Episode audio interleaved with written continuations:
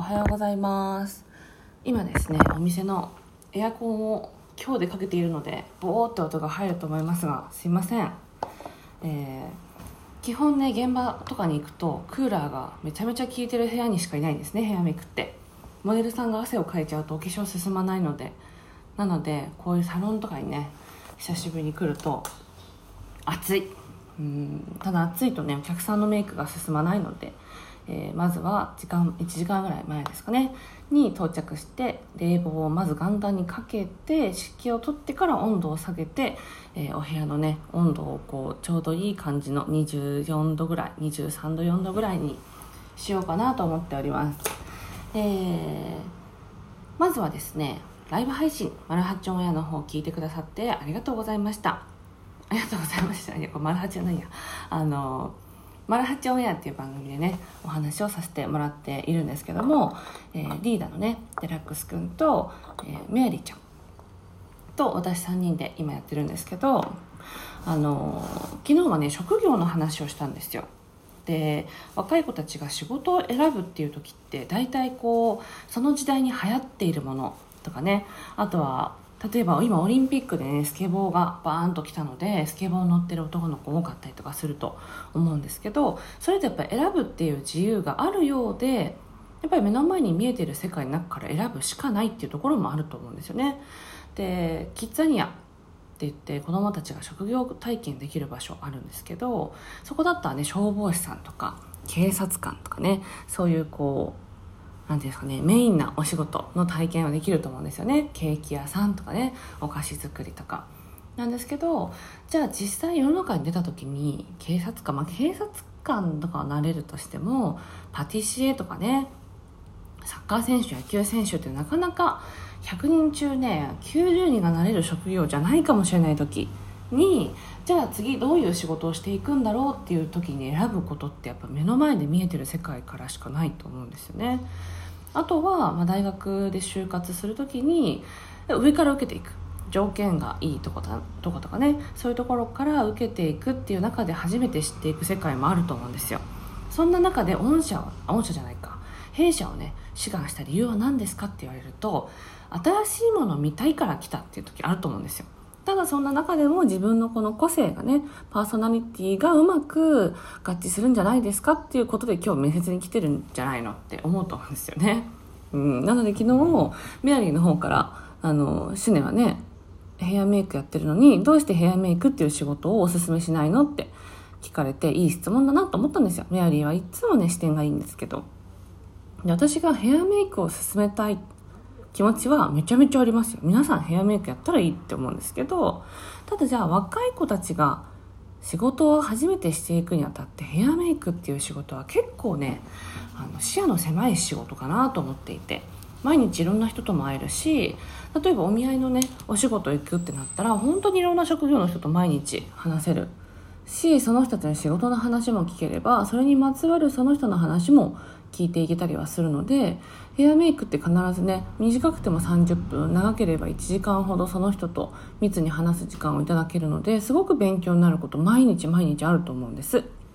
ただ若い子がヘアメイクを最初から始めるっていうのはね私はなんとなくなんとなくです。私のなんとなくな気持ちとしては、えー、他の職業を見てみたらどうかなっていう気持ちもあります。うん、でやっぱねそれを何でかっていうと比較するっていうのは人生においていらない作業だっていう説もありますけどやっぱり比較をすることで感謝とかあとはそれを尊いことだったんだな尊いことを今してるんだなって思える気持ちっていうのは比較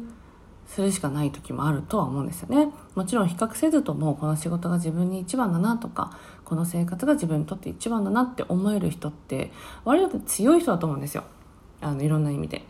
そういうところにおいてはあの一般的な仕事をしてみるのも私はね大事なことかなと思ってあの時はね言わなかったですね。で仕事を選ぶことっていうのは一生ものではないんじゃないかなって私は思う派なんですね。なので私も一番最初公務員になったんですけど公務員になった時はこの仕事で一生食っていくんだと思ってました。でなんか26歳ぐらいで結婚してでそのまま共働きで定年まで55から55ぐらいかなまで働いていくんだなと思ってたんですよ。うんでもひょんなことからその世界の生活だけでいいのかなって思って私は飛び出した税なんですね。なのでそこで飛び出さなければ私はそのまま今もただ公務員やってるだけだと思うんです。で公務員公務員公務員をやっていたことを後悔したことも一度もないですしあのやっていて本当に良かったっていうのとあとやめて本当に良かったと思っています。なので、えー、仕事をこれやった方がいいよっていうそうそうだから昨日のテーマにね私はちゃんと答えられてなかったな。そうだからおすすめの職業っていうのはね基本的にはないんですやっぱり。うん。それよりも自分が適職だと本当に心から思えるまではいろんなお仕事をあの体験したり聞いてみたりね。あのその職が職場で働いてる人の話を聞いてみたりするのがいいかなと思うんですけどもやっぱりねうん日本人だったわけじゃないですけど仕事のことをめちゃめちゃ褒めるというかプライド持ってやってる人がちょっと少ないかもしれないなと思っていて。なのでその人たちの話を聞いちゃうと大変だよとかね。あとはもっといいお仕事あるよとかね。そういう話になりがちだなと私は感じていて。でそれはそのお見合いとかでねお話しする方でお仕事一生懸命されてる方が多いと思うんですよね。なので仕事の話を聞いたりはするんですけどじゃあそのお仕事に対してすっごいプライドを持ってる人といやもうただの普通のお仕事なんでみたいな感じでね話す人そのお仕事的にどういうお仕事なんですかって時にこうこうこういう仕事してますよっていうのを何て言うのかなすっごい誇りを持ってやってる人と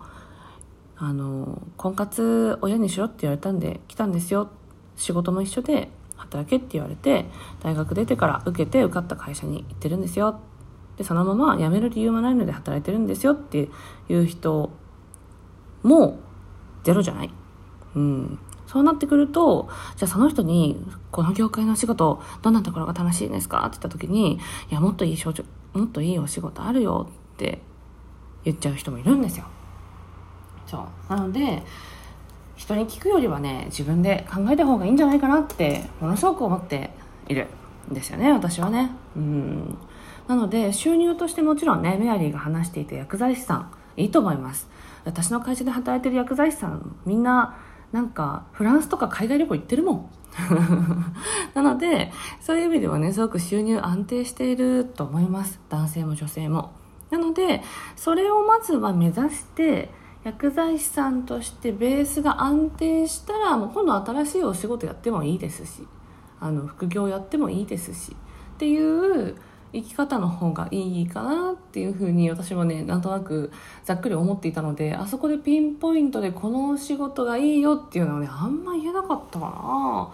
お仕事なのでねお給料いい方がいいですからね。うん、でもお給料あそうね。お給料だけではやっていけないっていうのは何の話かというと皆さんねお仕事っていうのは3つの柱を持ってやってるんですよ。でその3つの柱のどれかが欠けてしまったらねそのお仕事って継続できないって言われてるんですね。でこれは私が仕事で悩んでた時に紹介してもらった病院のね女性の先生が教えてくれたんですけど仕事っていうのはお給料はもちろんえー、その後人間関係当たり前ですね。毎日会いたくない人に会うのはしんどい。で最後にやっぱやりがい。ある程度のやりがいが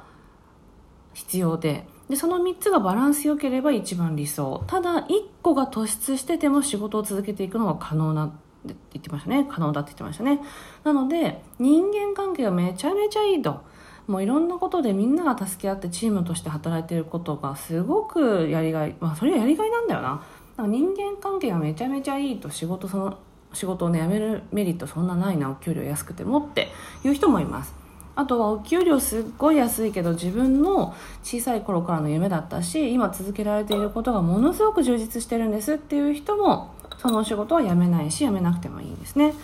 で、えー、あとお給料。もうこの仕事全然したくないけど月700万円もらえると。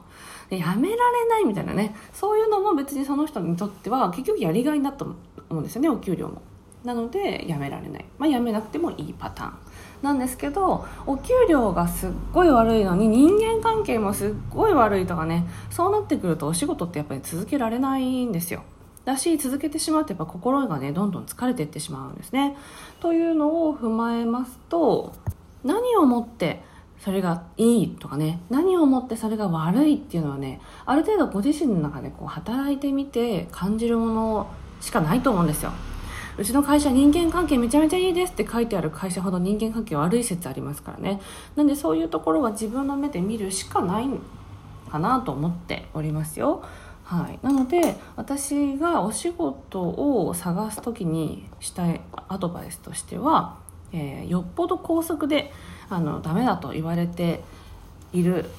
ところでなければバイトをしてみるっていうのと、えー、バイトがダメだったらボランティアでもいいのでいろんな人と接してみるっていうのが一番の私は職業選びの方法かなと思っていますよ。いつもと違うところにいて違うものを見ることでいろんな刺激を受けてそんな中で選択できるのがすごくね豊かなんじゃないかなと思いました。なのでこの「丸八のね放送っていうのはその中の一つかなと思ってます。なので、マル八のメンバーの話、ゲストで来てくださる方々のお話を聞くことで、あ、そういうこともあるんだな、じゃあ見に行ってみようかなっていうところまでね、あのうまくプッシュできたらいいなっていう、えー、活動を目指しておりますね。はい、初年は。